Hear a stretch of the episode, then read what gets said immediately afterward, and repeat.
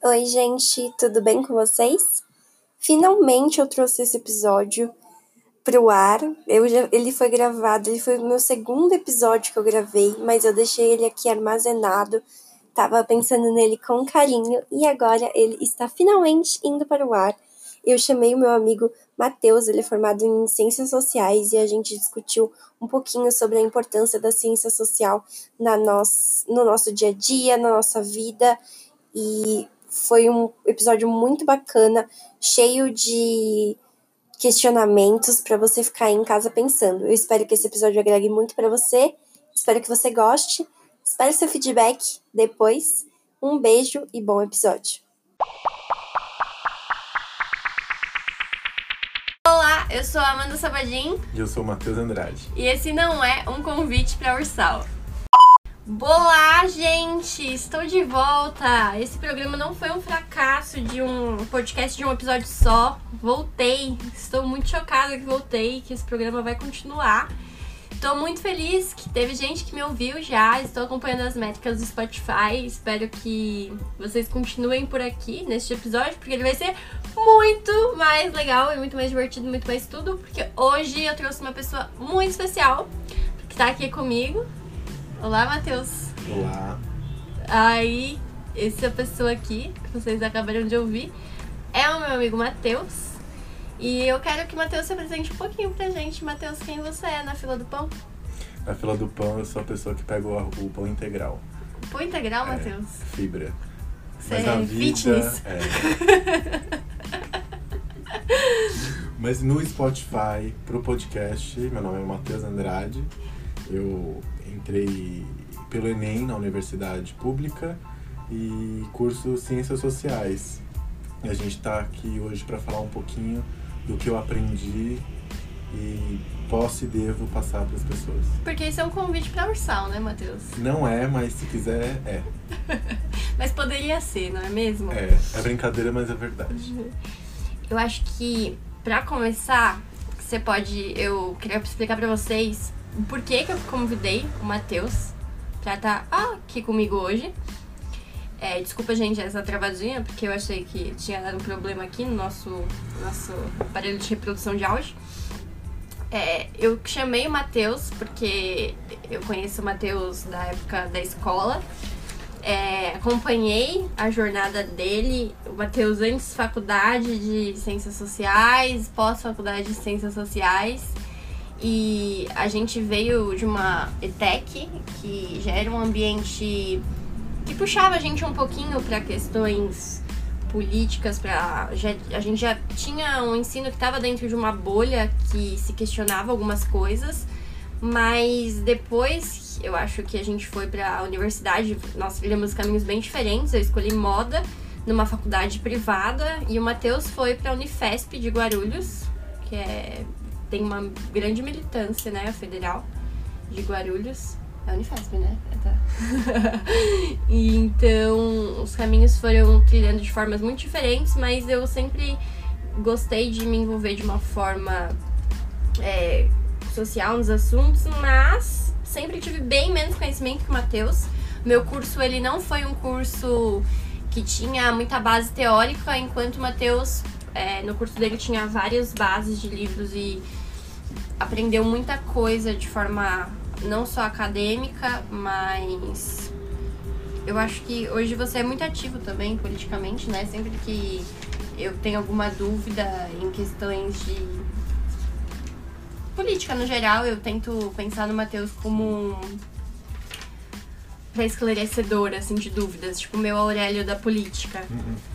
E eu queria que você explicasse um pouquinho é, do porquê que. Do porquê que você chegou nesse curso. Primeiro, acho que é uma, um bom início, assim. O que fez você cursar, querer cursar ciência social? Olha, eu acho que quando a gente começa a, a se questionar sobre o que é a vida, qual a qual o curso que eu quero fazer, ainda mais na nossa geração, que vou abrir um parênteses, nossa geração ela, ela é a primeira na história do Brasil a que o jovem sai da, do ensino médio e pode pensar em fazer uma universidade. É, não recorte privilegiado, né? É, nós somos a primeira geração que começamos a poder querer.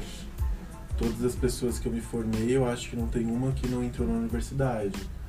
Se fosse isso há 10 anos atrás, não seria realidade. Muitas estariam trabalhando direto e não teriam começado um curso.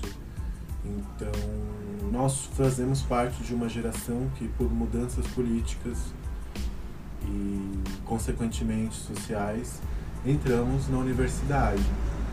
Então, não só eu, mas muitas pessoas, cada vez com maior número de pessoas jovens, se perguntam, né, por conta dessas questões e dessas políticas públicas de vagas nas universidades, é, a gente se pergunta qual curso a gente vai fazer, né?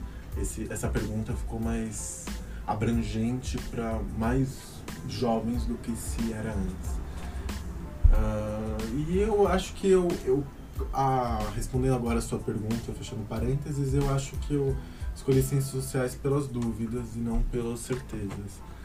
Eu acho que qualquer jovem se questiona, eu sempre fui muito questionador e comecei a perceber que aquele mundo cristão de igreja ou aquele mundo que passava na televisão, no jornal nacional, ele não fazia muito mais sentido para mim. Que existia uma coisa mais além do que aquilo, existiam explicações mas eu ainda não sabia dessas explicações. A única coisa que eu sabia era que o que eu sabia antes não fazia mais sentido. E nessa procura eu encontrei um pinguinho de resposta na sociologia e na ciência política, que são as disciplinas, uma das disciplinas é, pilares das ciências sociais. É, eu acho que uma coisa interessante dentro do seu curso explicar um pouquinho, porque é, antes eu tinha um olhar muito leigo para o que, que era ciência social. Eu não entendia muito bem o que seria esse curso, qual é o papel dele. Eu queria que você explicasse um pouquinho. O que você acha que é o papel de um cientista social na sociedade? Conhecimento ele é passado através de décadas e séculos, então o conhecimento ele não é conhecimento por si, ele tem um papel na vida. É, papel não só instrumental de mudar as coisas, mas um papel de discussão. É, as pessoas com conhecimento elas expandem a consciência delas e a consciência, a, essa consciência expandida ela nunca mais volta o tamanho original. Einstein falava isso. E eu lembro que o nosso professor de sociologia disse isso na, forma, na nossa formatura. Ele disse que o, o cérebro, uma vez expandido, nunca mais volta ao tamanho original. E eu fiquei com essa frase durante muito tempo. E a ciência social, ela é, é simplesmente a nossa vida. Simpli é, ela é uma ciência que busca compreender fenômenos uh, sociais, desde a sociologia passando pela economia política, passando pela política, pela filosofia política, pela psicologia social. São várias disciplinas que tentam entender a sociedade. E qual área dentro dessas que você escolheu para seguir? Escolhi a ciência política. E por que, que você acha que foi a que você mais identificou? Foi a que mais me respondeu as minhas perguntas. A filosofia política, ainda mais. Dentro da ciência política você tem economia política, você vai tratar de assuntos econômicos, da macroeconomia, daquela política de governo, aquela coisa que você ouve todo dia no jornal, o PIB, o déficit, o, a, os juros, o superávit, enfim, tudo aquilo que você ouve de macroeconomia, essa faz parte da economia política. Tem a filosofia política que trata da, das discussões filosóficas acerca do que é política ela trata do que é o homem político. O homem nesse sentido com H maiúsculo, o homem homo sapiens. E a mulher sapiens também, né, Dilma? mas, mas, mas é verdade, a mulher sapiens também. Tem um significado muito bonito nisso. E trata do que é o homem e mais ainda, o que é o homem político. Que é o que, que faz muito sentido. Todo mundo todo mundo é um ser político. É, eu, o que eu acho muito legal é que o curso, assim, eu acho em si, quando a gente pensa em se questionar de uma forma social, é, eu acho que é um recorte muito, muito mais é, das classes altas, assim, quando a gente pensa em questionar a sociedade, é muito difícil você ser da, da prole e questionar no seu dia a dia, quando na verdade quem é muito mais afetado é a prole, né? Pelas questões sociais, porque quem tá muito em cima ou muito abaixo não se afeta tanto. Mas a gente não, não consegue, às vezes, se encaixar muito dentro disso e pensar que a gente pode questionar é, como tudo que isso, isso que você falou que é a função do seu curso é difícil as pessoas terem consciência que elas podem se questionar e que é eficaz questionar sobre essas coisas e que pode é, levar a uma mudança, assim. Eu acho que é, a gente não vê muito o resultado das ciências sociais dentro do nosso dia a dia. Eu acho que eu queria que você falasse um pouco a aplicação diária, assim, onde você percebe que tá a importância do seu curso, assim, como que ele atinge as pessoas que não estão na academia, porque eu tenho, uma, tenho um pensamento que para algo fazer sentido na sociedade, ele precisa estar tá aplicado no dia a dia. E os livros é, com palavras difíceis, eu acho que eles chegam um pouco às pessoas simples.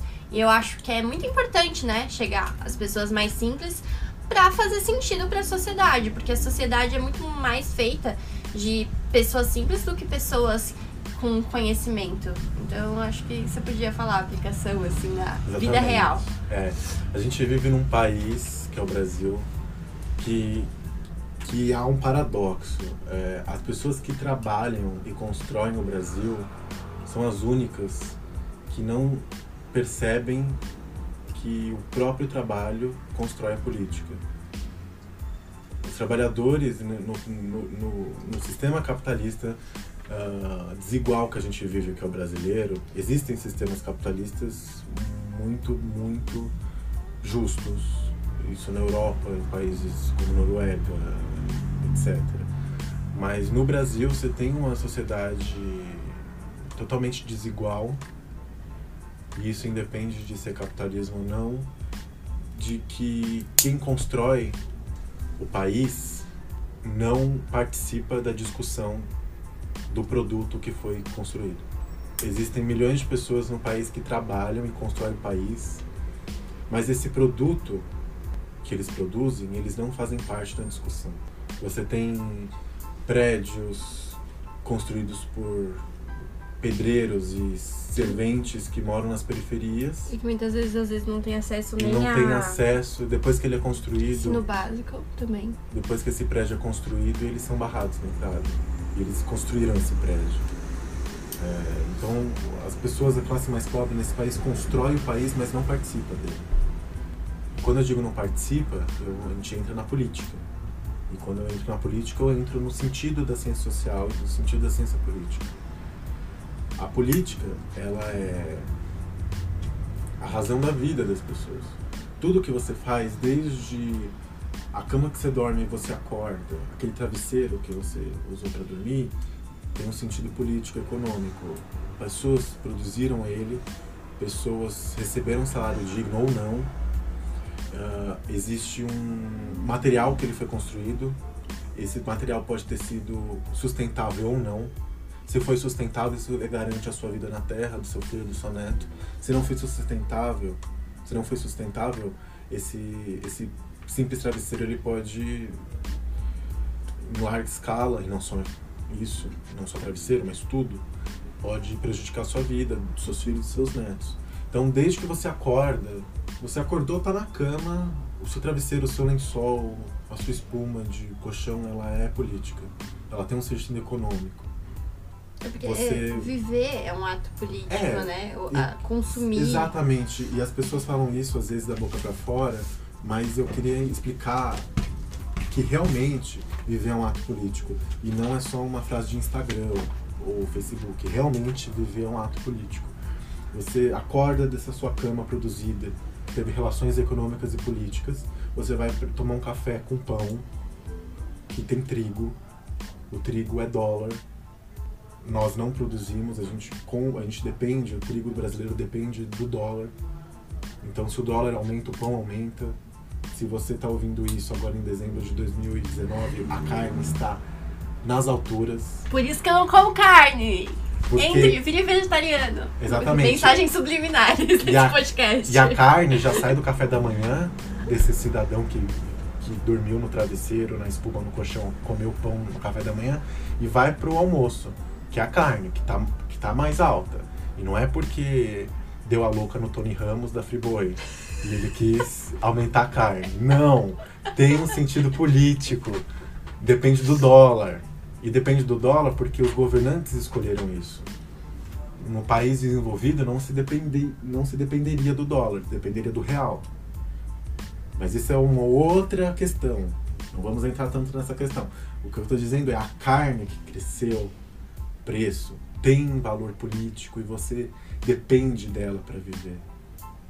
Do trigo, da, da carne, do trigo, se você é vegetariano ou vegano. Alô, Luísa Mel. E daí é disso que você precisa. E agora vamos sair do, do, do material e vamos pro filosófico, pro abstrato. Política não é só carne, pãozinho, travesseirinho bonitinho. Política é a sua razão de ser. A nossa geração entende isso muito mais do que a, a geração dos nossos pais. Porque ainda a, nossa, a geração dos nossos pais foi. foi. foi nascendo e crescendo no fim da ditadura. Então eles não têm tanta ideia do que é a política como a gente tem. Uh, a ideia que a gente tem de política, ela passa a nossa geração, ela perpassa o sentido material e o sentido filosófico. Hoje a gente tem mulheres na política, não na política institucional, congresso, prefeitura, presidência. A gente está falando de vida política.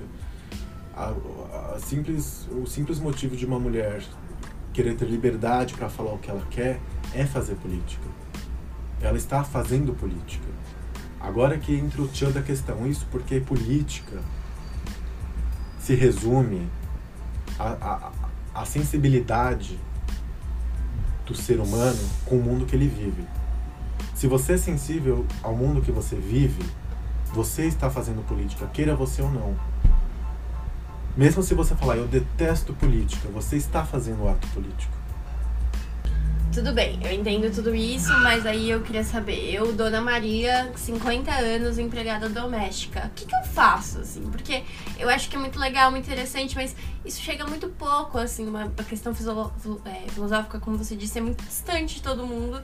E eu acho que no dia a dia a gente pode ter uma maior ação, só que como que eu faço isso de uma forma simples, sabe? Como que essa informação pode chegar em mim de uma forma que eu tenha poder de fazer alguma coisa, sabe? Como eu, pessoa desinformada, que não entendo palavras cultas, como que eu tô nessa posição? O que, que eu faço que eu posso fazer de diferente? Como eu posso ter um papel político que faça sentido e que faça de alguma forma a sociedade crescer?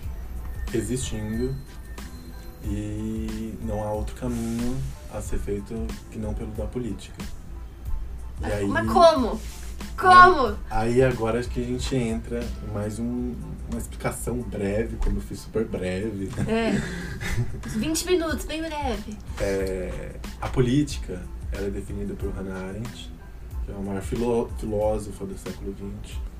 É, ela é definida pela Hannah Arendt como o discurso, palavras ou ações proferidos entre os homens o discurso, a ação do homem e as palavras que a gente usa, eles dão sentido à vida política. A vida política é feita pelas palavras que você fala e pela ação que você faz. Tudo tem um sentido político. Então, não há outro jeito de politizar as pessoas senão pela política. Não há outro jeito. Se a sua casa está suja, você precisa limpar a sua casa, passar um pano, tirar um pó. Se as pessoas não estão politizadas. Muito pertinente. Você... Se as pessoas não estão politizadas, então você deve politizá-las pela política. A política é o caminho do qual e pelo qual é feita a vida humana. não há outro. Se as pessoas não estão politizadas, aí entra o papel de cientista social. Por que elas não estão? Deveriam estar. A natureza delas é política. Por que, que elas não sabem? Que, por que, que elas não têm consciência das que, políticas? Como infiltra essa consciência? Primeiro a nas gente tem que pessoas? ver o porquê disso ser assim, do porquê as pessoas não serem politizadas, para depois dar um remédio, um remedinho para curar esse problema. E esse problema não é, não é causado pelas essas pessoas. Essas pessoas elas são vítimas disso. Vítimas do problema delas não serem politizadas, que é o sistema econômico e político do Brasil. Nunca você ouve, desde a época da colonização, do, entre aspas, descobrimento do Brasil, você nunca teve das elites econômicas e políticas, que é uma coisa só aqui, quem detém o poder econômico detém o poder político aqui, não só aqui, mas em vários outros países de terceiro mundo, eles nunca tiveram o interesse em trazer o povo para dentro do assunto. Uh, você teve a história do Brasil é uma história de violência, de coerção e de, e de banimento das pessoas. A gente teve 300 anos de escravidão. Falar isso hoje, no século XXI, em que você tem um, um celular, você tem uma televisão, você tem metrô, você tem rede Wi-Fi, enfim. Não faz sentido falar de escravidão hoje, mas ela é muito mais recente do que se possa imaginar. Se você sai na rua, você, você verá pessoas negras pobres. Ou, ou, ou pior, não verá pessoas negras, dependendo a- do ambiente, é. do, do lugar que você tem, né? O convívio com essas pessoas não existe. E isso tem um porquê. Então a gente tem uma herança escravagista no país, mas não só os escravos foram oprimidos, violentados. A classe média e a classe mais baixa, brancas, também foi desde sempre, como é até hoje. Ah, e tem um motivo, esse motivo é econômico. Ah, a, elite não queria redistribuir a riqueza que ela produzia. E quando tentavam se manifestar, morriam. E isso acontece até hoje. Né? A Marielle é um exemplo. É, não só a Marielle, porque ela era uma vereadora, então ela teve um, um, um foco jornalístico mai, maior. Né? Por ela ser política e conhecida no Rio de Janeiro, teve um foco maior, mas pessoas, ah, centenas de pessoas diariamente morrem no, no Brasil porque ainda assim não temos uma elite ou uma cultura política. Então existe um problema econômico dessas pessoas não serem politizadas. Esse problema econômico ele repercute no problema político. Quando você fala em dessas pessoas serem politizadas, esse processo acontece é, pela educação escolar ou você acha que é uma questão de ir atrás do conhecimento de outras formas na leituras paralelas? Não. É, nenhum país do- de primeiro mundo hoje, com uma população politizada e consciente da- das coisas que são sensíveis a elas, desde a economia até a filosofia de vida, nenhum país fez isso com livro de autoajuda. Todos pela educação integral e de ponta. Ah, Não, não há outro caminho senão pela educação. A educação, ela não vai ensinar para você coisas. A educação, com E maiúsculo, a educação, ela vai ensinar a você questionar. E você mesmo descobrir coisas. Ela vai te dar o alicerce. Não te dá resposta, né? É mais a ferramenta. Ela te ensina a fazer. Uma vez que você educa, é a frase do Fernando Haddad, quando ele foi dar palestra lá na Unifesp. Ele Eu falou, juro que não é um convite pra Ursal, pessoal. Não, a gente não tem culpa se a esquerda tem bom senso e a direita não. Mas é o seguinte. é, o Fernando Haddad disse essa frase. é, uma vez que você educa uma geração, você muda um país. Porque essa geração, educada desde a pré-escola até a universidade, com educação de ponta, ela vai educar próximo. Então, se você educa uma geração, você mudou o seu país. E nunca mais você vai ter retrocesso político nenhum em larga escala, como esse imbecil do Bolsonaro tá fazendo agora. Eu não, é, Matheus, eu, eu não quero que banem o meu programa. Não, não. eu- Bonorilo. Querida, Não pode falar o nome. claro que Não, pode. aquele que não deve ser nomeado. A gente deve, é por isso que a gente tá fazendo esse, esse, esse, esse episódio no Spotify de podcast. A gente deve falar de política. Mas não só do Bolsonaro. Não, é, porque é, eu acho que é importante deixar claro. Muito claro isso. Que eu, eu gosto muito do, do jeito que o Matheus pensa, porque o Matheus, ele não. É, Eu não acho- alivio pra nenhum lado. não alivia pra nenhum lado. Eu acho que é errado aliviar. Então, tipo assim, assim como o Bolsonaro tem os erros dele, alô Amazônia, né, não é mesmo? É, alô tudo que tá acontecendo. O outro lado também erra. É Muito, a gente pode muito. falar, a gente pode falar. A gente pode falar que erra sim. Eu posso te dar um exemplo de como os dois lados erraram e eu posso exemplificar o que eu tô tentando dizer até agora, que eu não sei se eu tô sendo muito claro, de que Ele tá devagando um pouco, a né, vida meninas? política faz parte de, de nós, da gente. Então eu vou te dar um exemplo do que o, o petismo fez e o que o bolsonarismo tá fazendo e como isso repercute na sua vida. E qual que é o sentido da política aí? Você teve a redemocratização depois da ditadura militar, em 85, em 88 você teve a Constituição Federal. A Constituição Federal brasileira é a mais democrática no mundo. Não existe Constituição mais democrática que a Constituição brasileira.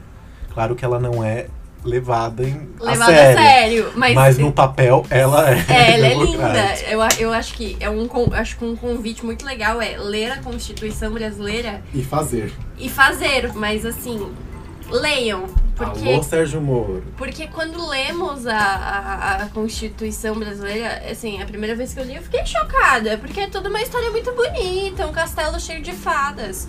O problema é que a gente não segue. Porque... O problema é que a- a- o sistema político não segue.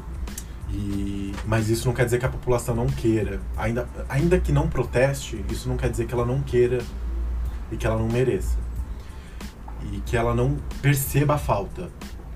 Você pode não entender o porquê você e o seu país tá numa situação difícil. Você pode não entender o porquê, mas você sofre a consequência.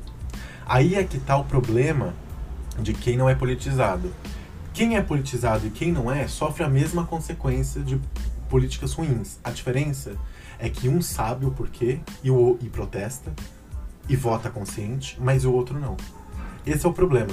O PT ele entrou no poder em 2003 com a promessa de trazer grandes reformas, eh, trazer melhorias na população, para a população social, econômicas e políticas, né?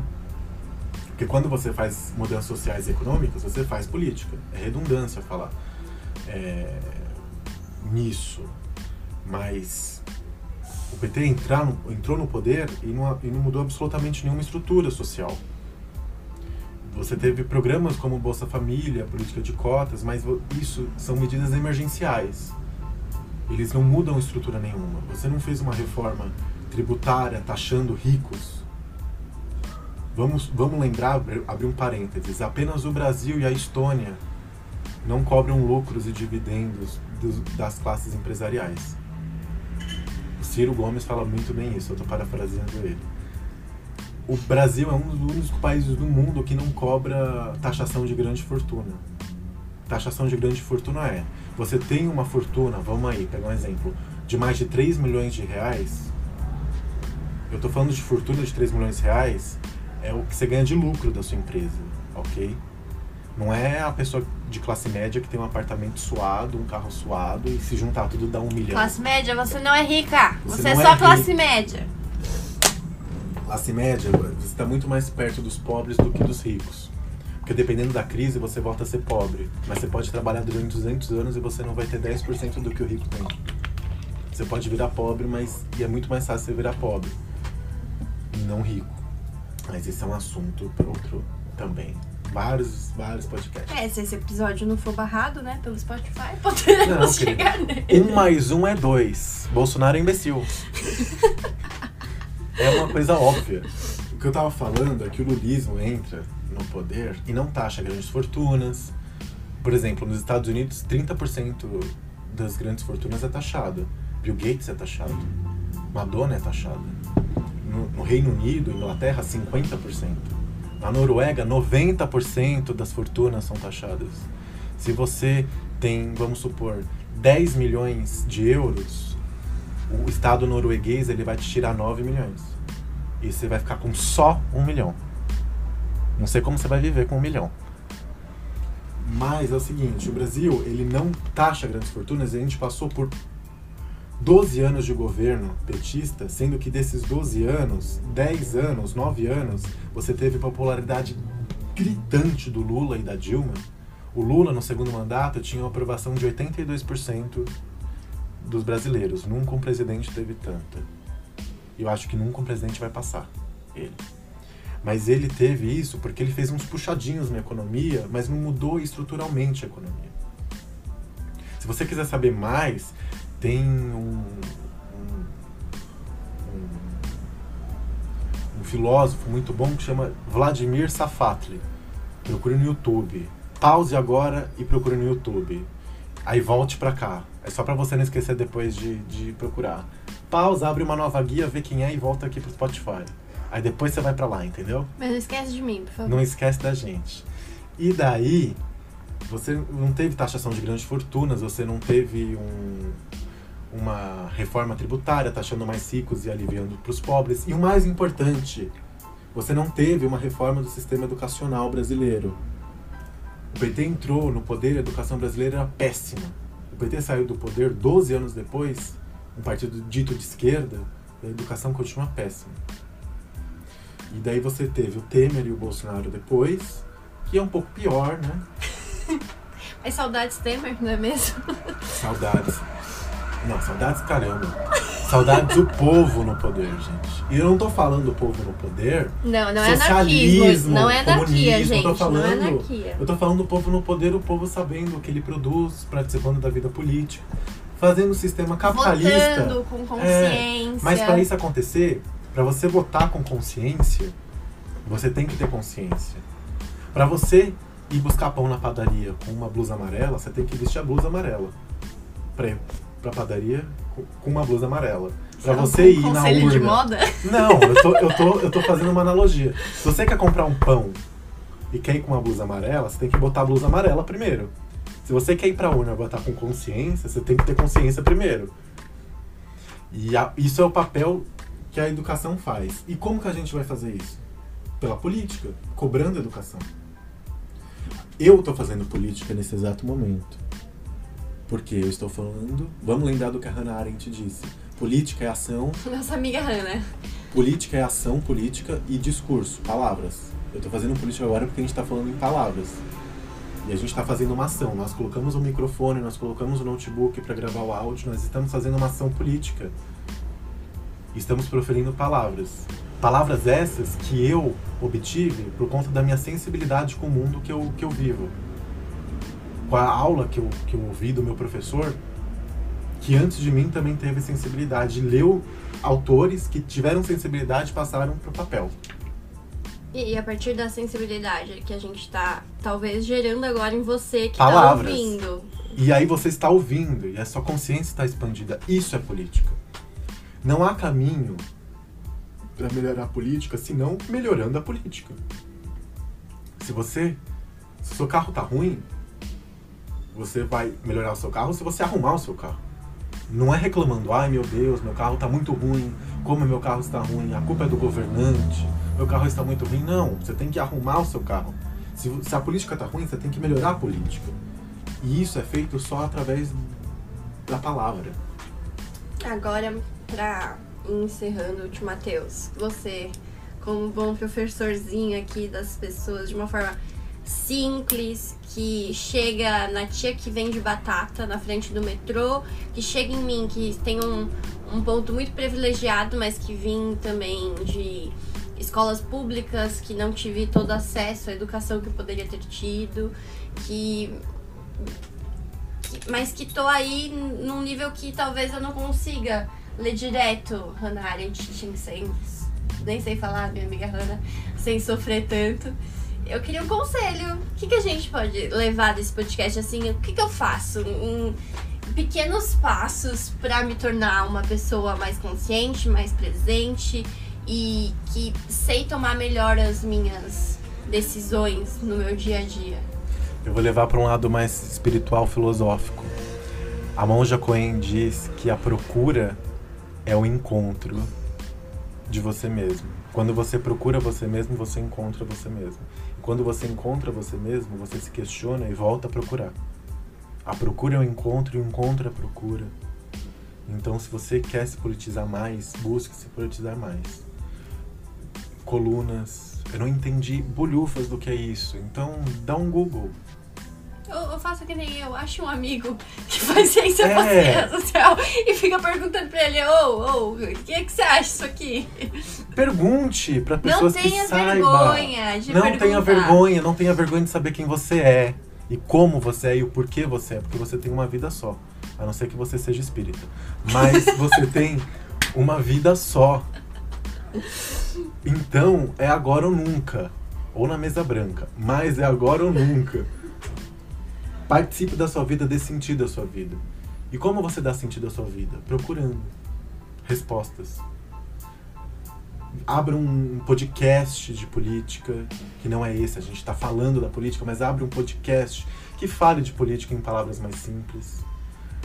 Esse que a gente está falando é política. Podcast não é sobre política, mas é um episódio sobre. Veja vídeos no YouTube de pessoas maravilhosas. A internet é uma graça, gente. A gente fala que a internet é, é prejudicial? É. Mas depende do. Mas ela também é uma graça, depende do É, modo é que uma, você é faz. uma ferramenta, É né? uma ferramenta. Você, usa, você pode usar a faca pra fazer. cortar um. Não, a faca é muito, muito forte. Vamos falar da Coca-Cola. Você pode tomar Coca-Cola às vezes, ou você pode se viciar em Coca. Você pode usar o celular algumas vezes, que é o quê? Pra ver vídeos, áudios, colunas sobre política num modo mais simples. Você pode ler livros sobre política que são simples, não são tão Eu complexos. quero três indicações. Agora Ah, todo mundo agora parou, chegou. pegou a caneta e o papel e Que Matheus vai caneta dar e papel? Aqui é Google. três indicaçõezinhas. primeiro livro que mudou a minha vida, que eu li quando eu tinha 17 anos, e eu falei, eu vou fazer política. Chama-se O Povo Brasileiro, de Darcy Ribeiro. Darcy, D-A-R-C-Y.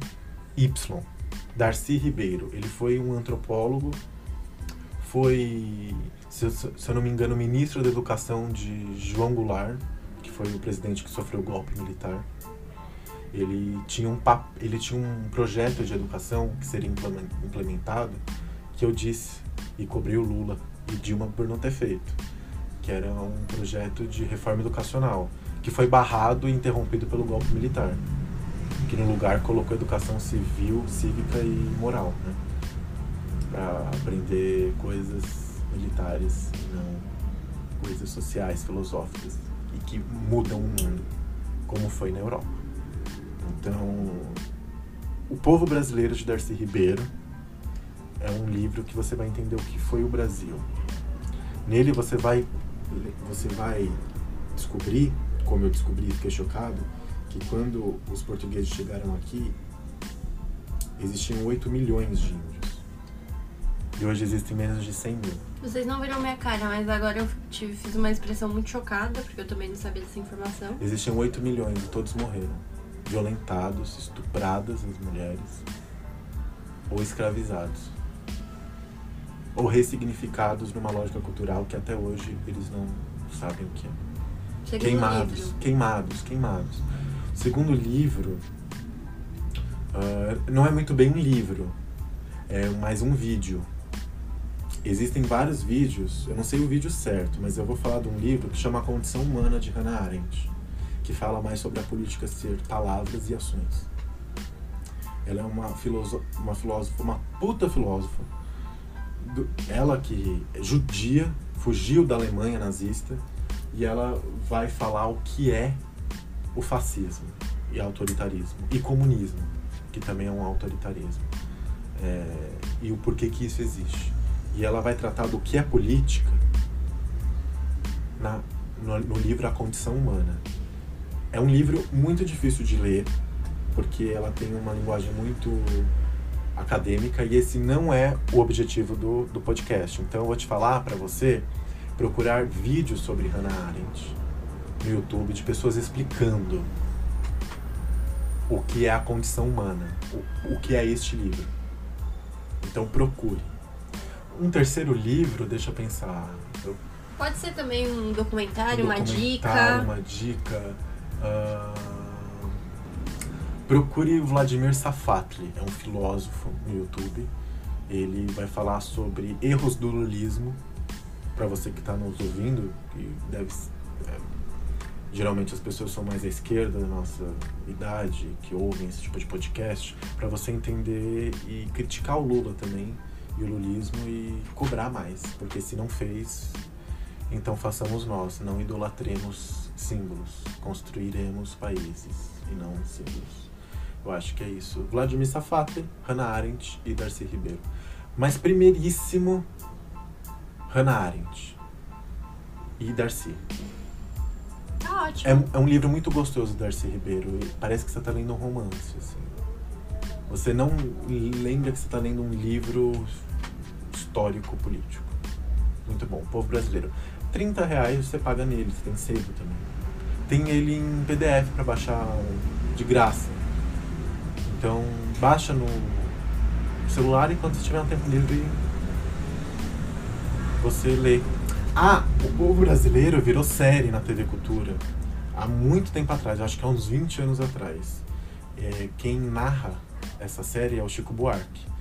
Ele lê partes do livro e tem documentário ilustrando o que é o livro. Então, se você não quer ler, ou você não tem tempo, ou você às vezes não entende muito bem, não se dá muito bem com o livro acadêmico, mesmo que é um pouco romântico, é, veja essa série que também está no YouTube, está no, na internet, que chama O Povo Brasileiro. São acho que 12 episódios, se eu não me engano, 10, que vai falar o livro inteiro. Cada episódio da série é um episódio do livro, é um capítulo do livro. Muito, muito bom. Veja a série se você não consegue ver o. Se você não consegue ler o livro. E tem uma última série que chama Guerras.doc, que mostra que a história do Brasil foi construída sobre violência, repressão e opressão do povo. Mostra guerras desde o descobrimento até hoje em dia. Vai mostrar que a história do Brasil é de guerra e que a gente não vive, a gente resiste. A gente nunca viveu. O povo brasileiro nunca teve chance de viver, só de sobreviver. E pra gente viver, a gente tem que falar da vida. Você tem que chegar no seu irmão, na sua irmã, brasileiro, brasileiro, e chacoalhar ele e falar: olha, existe uma vida que você pode viver. E isso, isso isso. E é por isso você explica para ele o porquê. Com palavras, vídeos, livros, ações. Sem repressão. E porque a palavra é ação, né? A ação é uma palavra. E explique para ele que a vida dele depende disso. E explique que ele tem o direito e o dever de viver e não de sobreviver. A gente tá vivo, a gente deveria trabalhar para viver e não viver para trabalhar. É, a realidade do Brasil ainda é triste, mas se a gente está vivo, a gente pode mudar. A gente só não pode mudar se a gente estiver morto. Se a gente está vivo, a gente pode mudar. E mudar pelos que morreram tentando. Tá ótimo, Matheus. Muito obrigada. Eu queria que você deixasse um último conselho para o pessoal que ouviu. O encontro, a procura, a procura, o encontro. Leiam.